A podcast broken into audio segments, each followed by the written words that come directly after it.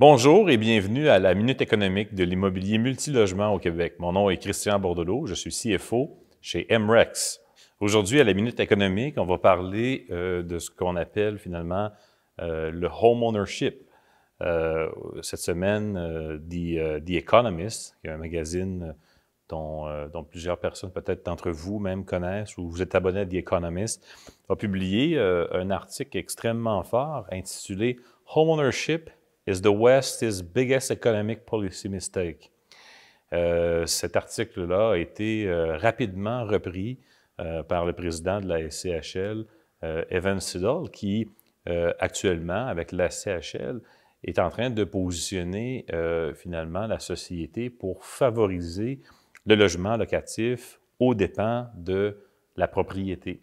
Et ce qu'il faut comprendre, c'est que lorsqu'on s'intéresse à l'immobilier multilogement, les politiques fédérales, bien sûr provinciales, municipales, mais les politiques fédérales vont avoir un impact très, très important sur l'univers du logement locatif. Donc, euh, qu'on soit locataire ou locateur, ça va avoir un impact très, très important. De quelle façon? D'une part, depuis l'arrivée euh, en place du gouvernement libéral de Justin Trudeau, euh, donc pas les dernières élections, mais celles, auparavant, donc en, 2000, en 2015, a été mis en place euh, la stratégie nationale sur le logement, 40 milliards sur 10 ans.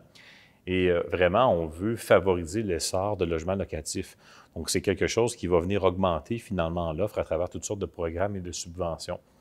Euh, au même moment où, et c'est pour ça que j'en parle, bon, The Economist sort cette semaine avec cet article-là, très, très fort, euh, on voit le, président de la société qui se positionne favorablement face à cet article-là et qui a positionné la société aussi par rapport à cette politique-là où finalement la location euh, pour les Canadiens serait quelque chose de plus intéressant euh, d'un point de vue sociétal que la propriété.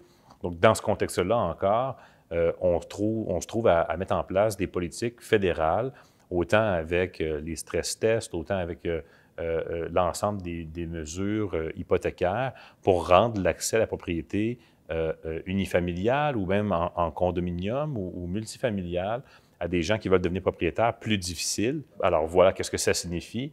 Comme c'est plus difficile pour eux de devenir propriétaires, ils vont rester ou courent la chance de rester locataires beaucoup plus longtemps. Donc, en retour, ça va faire augmenter finalement la demande de logements locatifs et on peut prévoir encore pour quelques années, avec le gouvernement libéral euh, qui a été réélu, évidemment minoritaire, mais qui va rester en place encore pour quelques années. Donc, il faudra voir avec un nouveau gouvernement euh, ensuite, est-ce que cette euh, politique-là va changer? Mais on peut penser encore que pour les prochaines années, autant l'offre et les programmes qui viennent pour bonifier l'offre vont rester en place. Et évidemment, les incitatifs qui font en sorte que les gens ont de plus en plus de difficultés euh, à devenir propriétaires de leur maison va faire augmenter finalement la demande pour des logements locatifs au Canada.